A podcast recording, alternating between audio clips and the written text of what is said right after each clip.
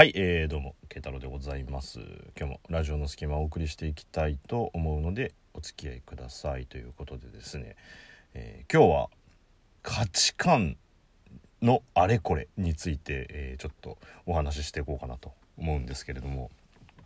はい、えー価値観とは何に価値があると、え認めるかに関する考え方と。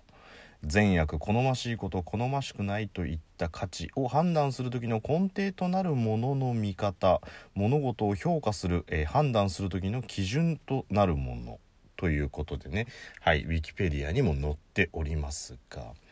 価値観ですね。で、えーまあ、この価値観についてちょっとなんでお話をしようかと、えー思ったかと言いますとですね、えーまあその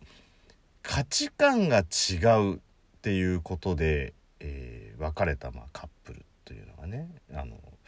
いてでもさ価値観って違って当然と僕は思うんですよ。ね。でこの多分なんだろう付き合う時ってさすごく似てるなとか一緒にいて安心するなっていうことはさある種その価値観というものが、えーまあニアもしくはイコールのエリアにいるからだと思うんですよね。まあ、もしくは全く価値観が違うというところにメリットを見出す人もいるじゃないですか。えーまあどちらかがすごく物静かな性格をしている、まあ、おとなしめの子に対してもう一人が、まあ、すごくアクティブだからその自分にないものを持っているっていうね自分はインドアだけど例えば相手はすごいアウトドアで、まあ、キャンプとか行ったりするとすごい頼もしいとかさ。なんかそういう自分にないものを持ってる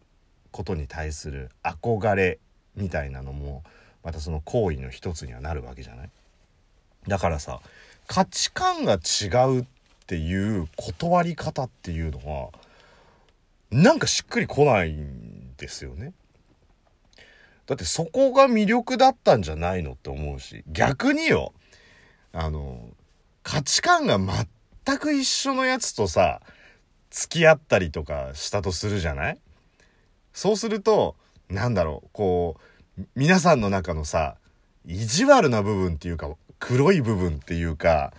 えーまあいろいろあると思うんですけどまあ例えばよ例えばよその付き合っててさなんかこうわざと LINE をこう既読にしないとかね。もしくは既読にしたまま返さない。はい思い当たった人挙手。思い当たった人挙手って。あとはそうねあの無意味に異性がいるイベントに行くことアピール。あえっとね今度出かけるのなんとかくんと、えーなんとかちゃんとあとなんとかくんと4人で行くんだ。あそうなんだ。うん。みたいなところでいい感じに男女の偶数で行っちゃうんだぞっていうことをアピールしたりとかね。はい、思い当たる人、挙手、ね、大丈夫？挙手 ね。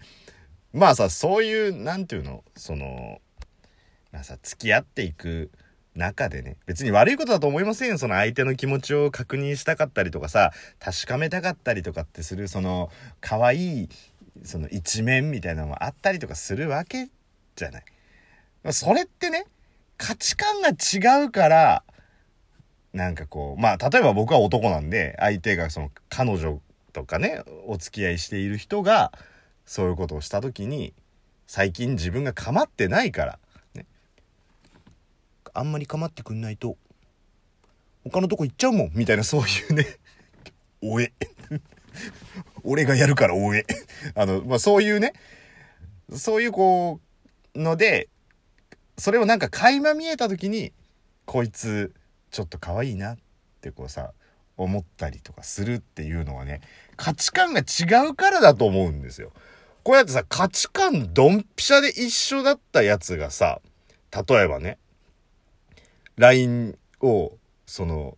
既読無視なのか未読無視なのかえっ、と iPhone 使ってる人だったら、ドゥルルンっていうあの、ドゥルルンってこうビヨンってこう出た通知の、あの、今何をやってるかわか、みたいな感じで、あ、こいつわかんないから心配だって言いたいんだろうっていう、こう、なんかコナン君ばりの推理を働かせてね、あそこにあるわずかなワンフレーズ、ワンセンテンスで、こう、下々のこう文章まで想定して、うん、だが返さん、みたいな感じに思っている、こう、男女みたいなのもさ、分かっちゃうわけじゃん。そっちの方がなんか腹立たしい気がするんだよね。こう、だから何、お前今さ、絶対に見れる環境にあるけど、しかもその通知で私の文章もしくは俺の文章を確認した上で返してないのは分かってんだよ。なぜなら俺がやるからみたいなさ、絶対価値観が一緒すぎる方が僕はめんどくさいと思うんですよ。だから価値観が違うから別れるっていうことに関してはさ、なんかこう違和感を感じるというか、しかも価値観なんて変わるじゃんよ。ね。はい、じゃあ今20代、30代女性の人に伺いたい。えー、まあ、全ての人が持ってたわけじゃないかもしれないけど、子供の頃に買ってもらったシルバニアファミリーが今一番大事っていう人っています？はい、男の子に問いたい。あの頃に買ってもらった、えデジモンアドベンチャーのグッズだったり、ビーダマンだったり、ミニ四駆が今何よりも大事っていう人いる？まずいないぜ。いたとしたら結構物持ちいいね。あと、あの、欲があまりない人だね、もう。もうなんか、うん、年収もうちょっとで1000万届きそうなんだけど、俺はこのミニ四駆が大好きっていう人がいたらすげえなんか好感度上がるけど、まあいないじゃん。ってことはさ、あの頃の一番って今の一番じゃないわけですよ。って考えた場合ね、こうお付き合いしている人たちの価値観が違うっつって別れちゃうのはさ、なんかもったいない気すんだよねっていうのが半分と、実は価値観じゃなくてさ、他に好きなやつができちゃったか、そいつのことが嫌いになったかとどっちかでしょって思ったりする気持ちの方がちょっと強かったりとかするから。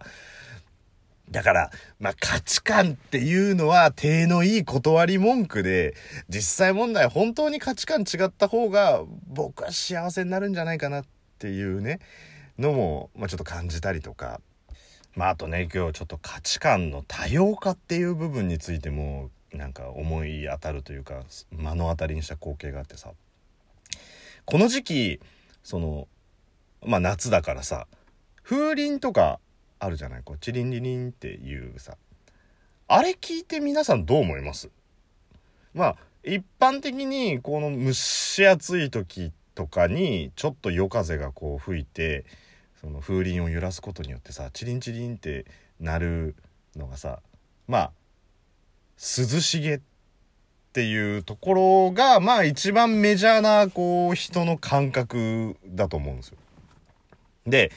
僕がいつもこう帰り道に通るところでなんかね風鈴をつけてたところがあってそれをなんか外しちゃったのを、まあ、こうおばちゃん同士が話をしててあら風鈴外しちゃったの?」なんて言ったらなんかちょちょうどなんか「いやご近所さんにねちょっとうるさいから外してほしいって言われたのよ」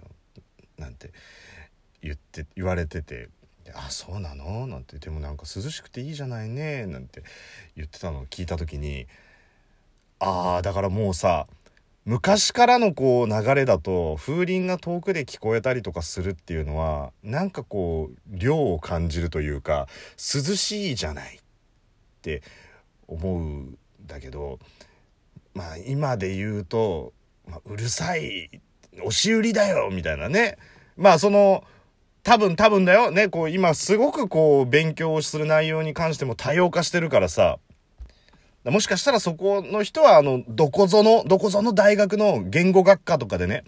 言語学科風鈴語専攻とかでこう勉強してて、あの、チリンチリンチリンっていうのが、涼しいでしょーチリンチリン涼しいでしょーっていう、そのなんか、涼しさの押し売りみたいな感じに聞こえてしまう。なぜなら私は風鈴語を専攻してたから、もうもはやあのチリンチリンはチリンチリンに聞こえずに、涼しいでしょーっていうね。まあ、押し売りに聞こえるっていう、のだとしたら、まあ確かにうるさいなっていうのもあるし、まあ、その、今日、今日それを聞いたんですけど、実は僕、あの、最近、とあるショッピングセンターでね、同じ体験をして、その、夏のイベントって、まあ、要するに夏っていうことを、こう、なんていうんですか、醸し出したいがために、そのフロア全体に、おびただしい数の風鈴が並んでんのよ。で、それが、あの、エアコン、埋め込み式のエアコンあるじゃん。こう、天井に埋め込まれてるやつ。あそこの出口にやってるから、延々チリンチリンチリンチリンなってるわけよ。それがだから各エリアに5個ずつついてるから、あれはさ、ふって吹くからチリンチリン。で、またふって吹くからチリンチリンだけど、エアコンって、わーってなってるから、チリンチリンチリンチリンチリンチリンチリンチリンチリンチリンっていうのが5個全部延々なってんのよ。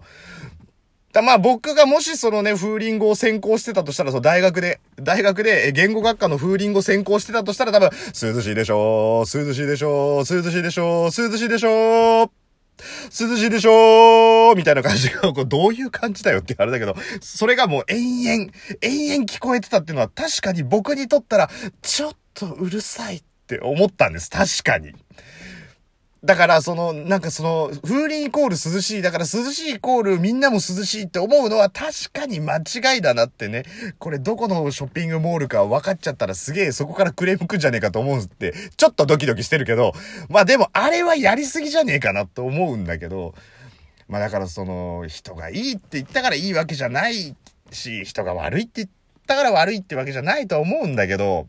でも確かに僕も10日やるようになって延々外で風鈴になってたら、ああ、ちょっと邪魔だなって思っちゃう気持ちも出てるってことは、まあ昔のまんま、その、の価値観では受け取れないのかなっていうと、まあ時代によって環境によって価値観は変わってくんのかなっていうところで、まあ価値観で分かれる人もいるけど、まあ価値観は時代や状況で変わるんじゃないかなっていうお話でしたっていうことでね。え？冒頭の話誰の話かって？そりゃ、昔の僕ですよ。